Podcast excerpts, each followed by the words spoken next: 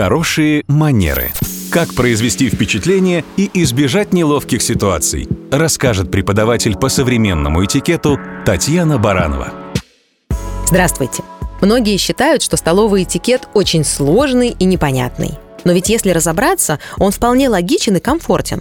Просто нужно один раз эту логику найти и понять. Ну вот смотрите. Например, улитки. Это непривычный и непростой для нас вариант угощения.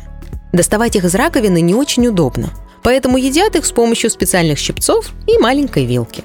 Целую рыбу в ресторанах при подаче на стол, как правило, отделяют от костей. Но если этого не сделали, то едят ее просто небольшими кусочками с помощью ножа и вилки. Салат можно есть одной вилкой, но если куски овощей слишком крупные, можно воспользоваться ножом. Оливки смело берут руками. Канапе и небольшие закуски тоже едят таким же образом – рукой. А вот лимон, как правило, руками как раз не берут. Если дольки принесли к чаю на отдельном блюдце, то к нему подается отдельная вилочка или шпажка. Ничего сложного. Лишь способ остаться за столом опрятным и этичным. Ведь это и есть хорошие манеры.